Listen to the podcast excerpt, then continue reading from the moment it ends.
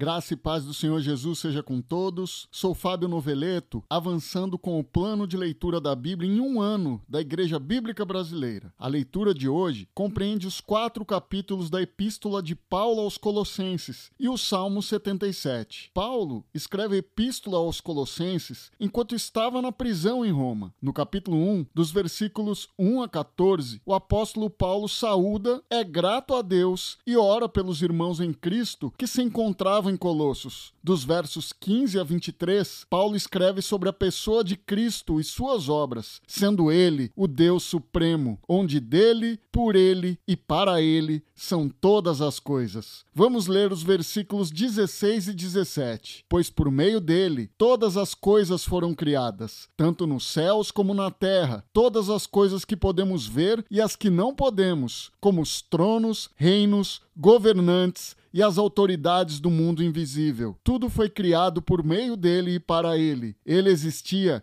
antes de todas as coisas e mantém tudo em harmonia. Dos versos 24 a 29, o apóstolo destaca o seu trabalho a favor da igreja e proclamando a Cristo. No capítulo 2, Paulo demonstra o seu interesse pelos colossenses e os adverte contra os falsos ensinos, conforme o verso 8. Não permitam que outros os escravizem com filosofias vazias e invenções enganosas provenientes do raciocínio humano, com base nos princípios espirituais deste mundo e não em Cristo. Na sequência deste capítulo, Paulo fala sobre a liberdade e a nova vida em Cristo. Seguindo ao capítulo 3, Paulo nos assevera como é viver essa nova vida em Cristo, conforme os versos 1 e 2. Uma vez que vocês ressuscitaram para uma nova vida com Cristo, mantenham os olhos fixos nas realidades do alto, onde Cristo está assentado no lugar de honra, à direita de Deus. Pensem nas coisas do alto e não nas coisas da terra. E essas instruções sobre a nova vida em Cristo seguem até o versículo 17. Dos versos 18 até o verso 1 do capítulo 4, as instruções são para as famílias cristãs, ou seja, para as esposas, maridos, filhos e também os escravos e senhores. E no decorrer do capítulo 4, Paulo os incentiva a oração. Dos versos 7 a 9, cita dois cooperadores, Tíquico e Onésimo, sendo este último o escravo fugitivo que retornou ao seu dono. E Paulo escreve sobre isso na carta a Filemon, a partir do verso 10, as saudações finais, e cita outros cooperadores e pede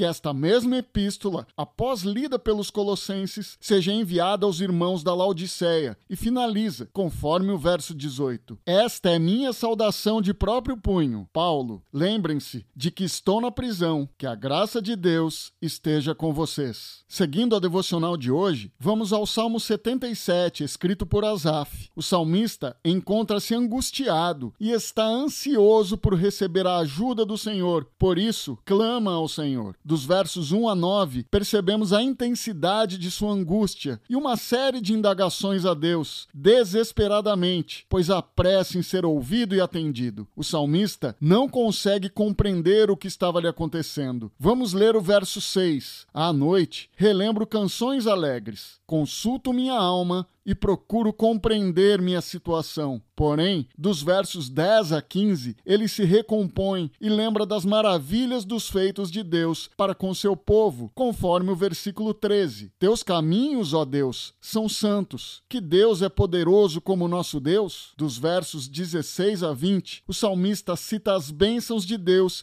que foram derramadas sobre o seu povo. Deus não os abandonou, pelo contrário, cuidou e protegeu como se fosse um rebanho de ovelhas. Para encerrar, vou ler o versículo 20: Conduziste teu povo como um rebanho de ovelhas, pelas mãos de Moisés e Arão. É sempre bom lembrar que as nossas angústias não são maiores do que o nosso Deus. Vamos orar. Senhor, muito obrigado por mais este dia e pela palavra que refletimos hoje. Agradeço pela tua graça e misericórdia sobre nossas vidas e pela nova vida que temos em Cristo Jesus. Nos abençoe e nos guarde, em nome de Jesus. Amém. Tenha uma excelente quarta-feira.